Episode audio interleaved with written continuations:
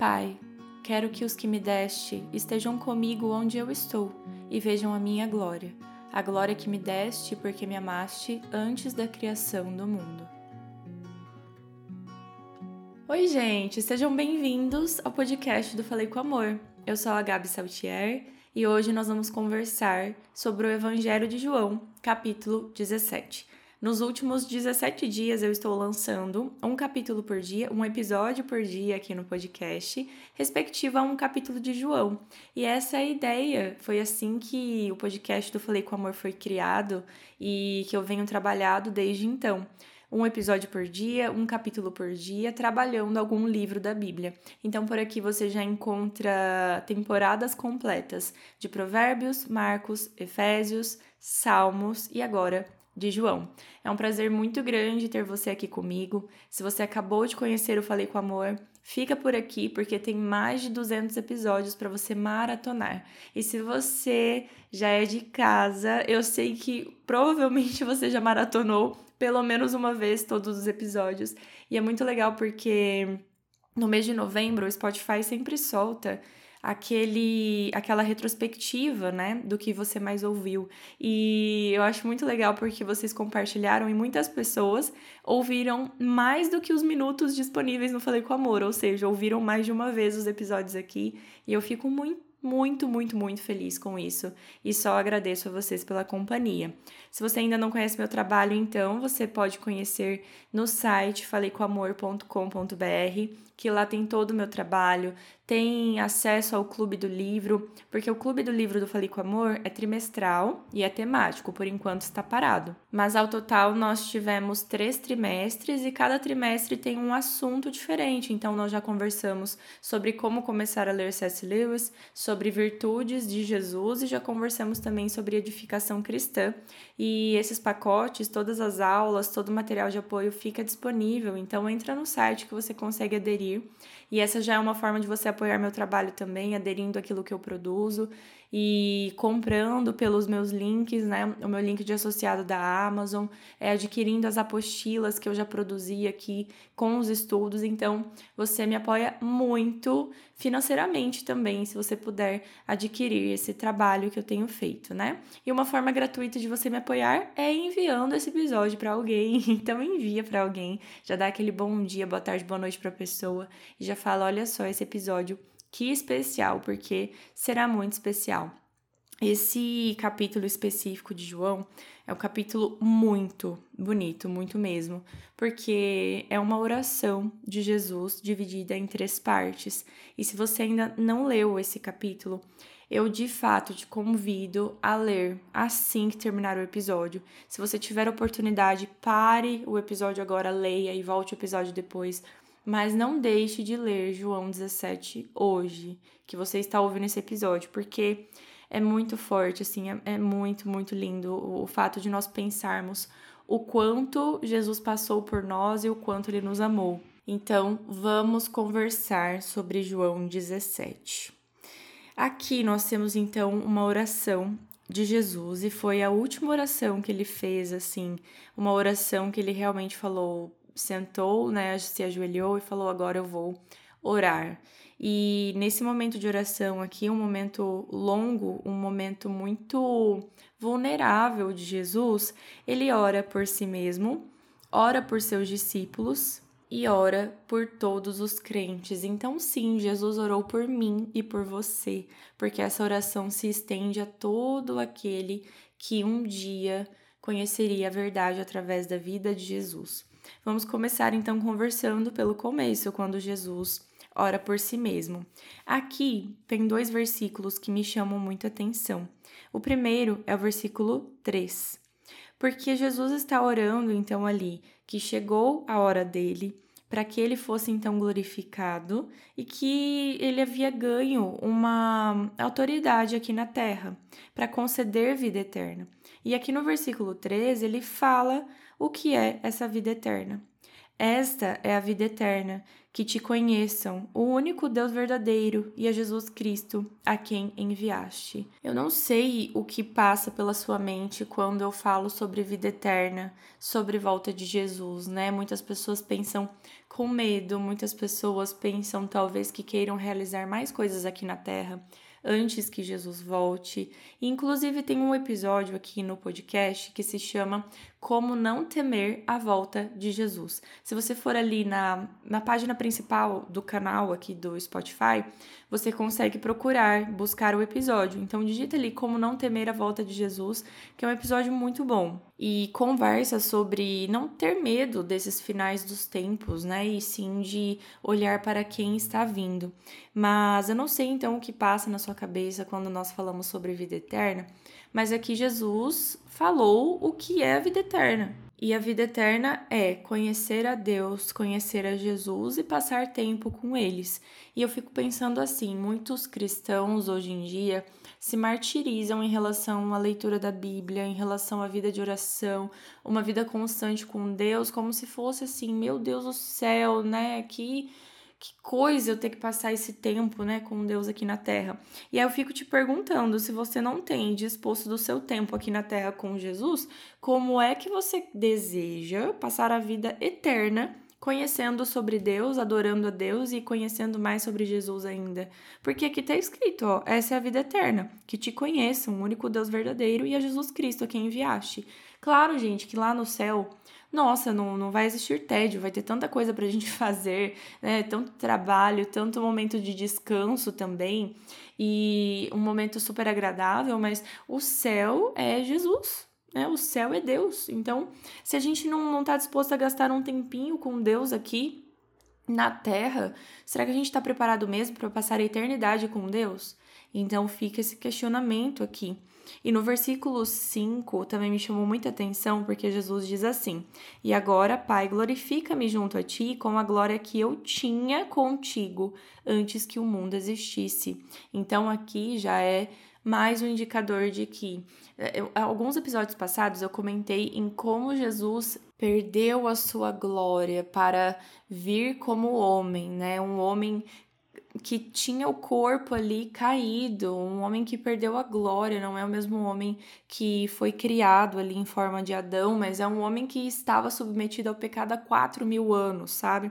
E aqui mostra então que Jesus pediu novamente aquela glória que ele tinha antes que o mundo existisse mesmo. Então Jesus entende que chegou a hora dele e que agora era o momento dele ser glorificado novamente. Então, assim, devolve a minha glória, né? Eu a perdi, eu vim, eu fiz meu papel, então agora que eu estou retornando, eu peço a minha glória, porque assim, dever cumprido. O meu papel aqui nessa terra foi cumprido.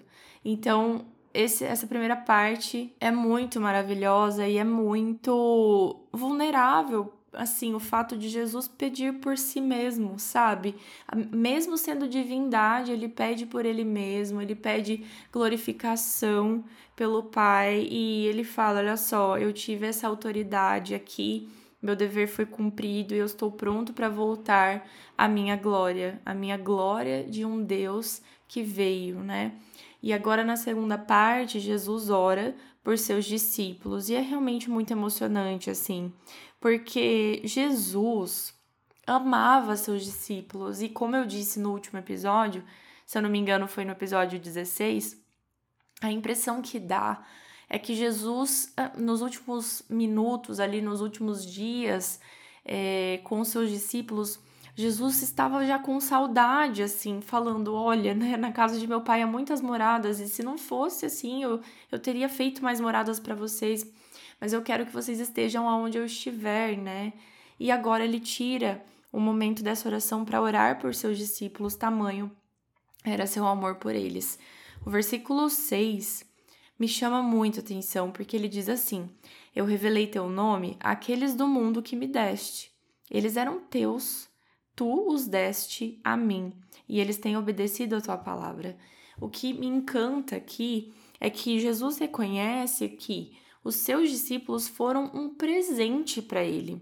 Ele olha para Deus e agradece assim: olha, o Senhor me deste eles e agora que eles são meus. E ele se refere lá no capítulo 13, no versículo 33, ele se refere assim, ó, meus filhinhos. Olha quanto carinho.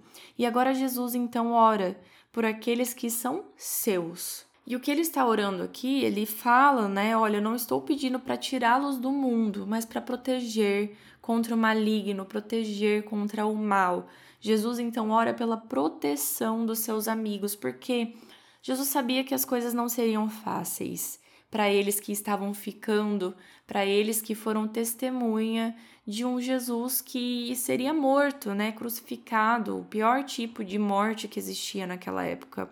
Então ele ora, ora pela proteção deles, não ora assim, tira eles do mundo, né? Eu quero eles para mim, não, mas ele ora, olha só, eles vão ficar, mas proteja os meus amigos, os meus filhinhos. E no último versículo dessa parte, no versículo 19, ele diz: Em favor deles eu me santifico, para que também eles sejam santificados pela verdade.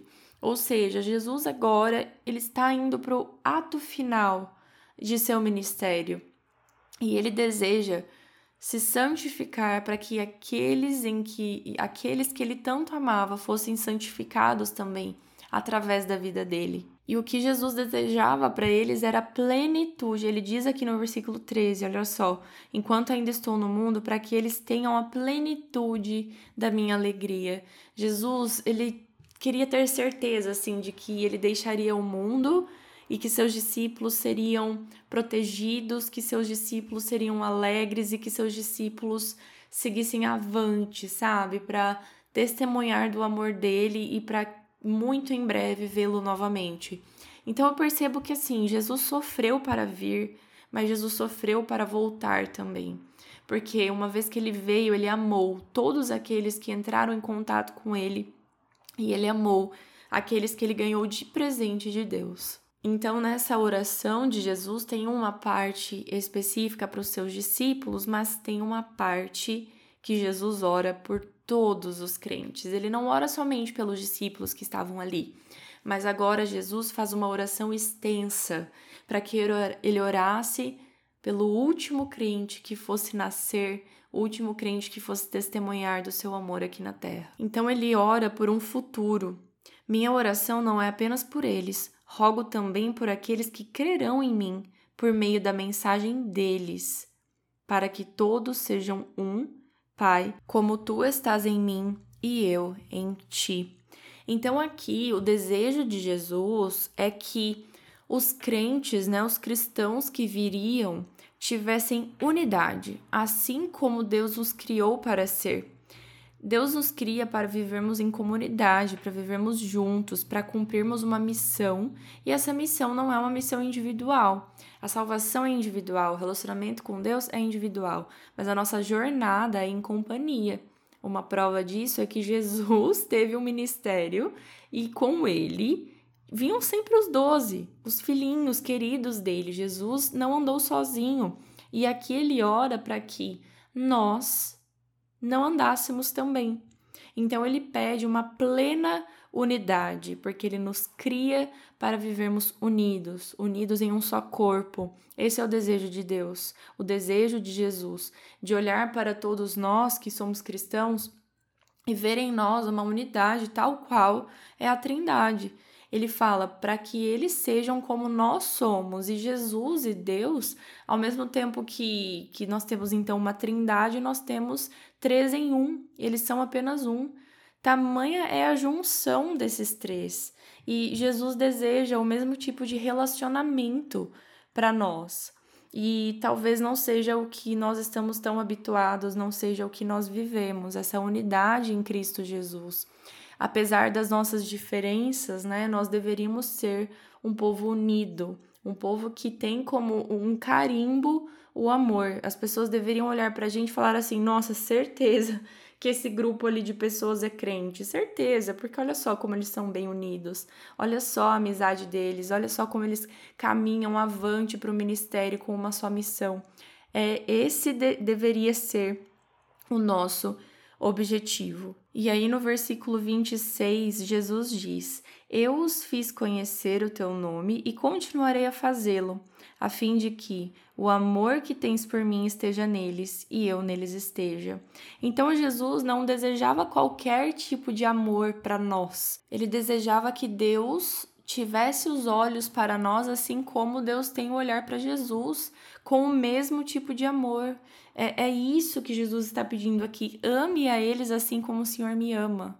Então, olha a preocupação de Jesus de olhar aqui para o futuro, olhar lá para frente, falar assim: Deus, ame-os, ame-os por favor, assim como o Senhor me ama, assim como o Pai me ama e deixa, deixe, permita com que nós sejamos apenas um, permita com que sejamos uma unidade. E eu acredito que essa última oração de Jesus tenha sido uma oração com angústia, porque ele sabia o que viria.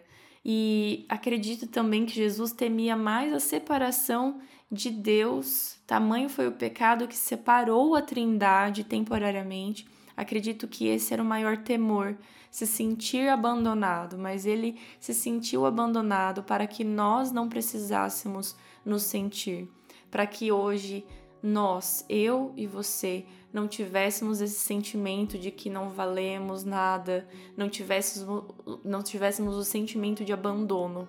Jesus faz isso por total amor. Ele nos ama tanto que ele deseja que Deus nos ame assim como eles se amam. E então, orando por ele mesmo, pelos seus discípulos e por nós, por mim e por você, ele caminha, ele segue para completar a obra final do seu amor, a mais bonita, a mais completa, a mais sacrificial. E esse sacrifício não foi para um grupo seleto de pessoas, não foi para uma etnia, não foi para uma nacionalidade específica. Esse sacrifício foi por nós, foi por todos nós, foi por mim, foi por você. E Jesus orou por nós que creríamos em seu nome para que nós fôssemos salvos, porque ele olha para o Pai e pede: Pai, quero que os que me deste estejam comigo onde eu estou e vejam a minha glória.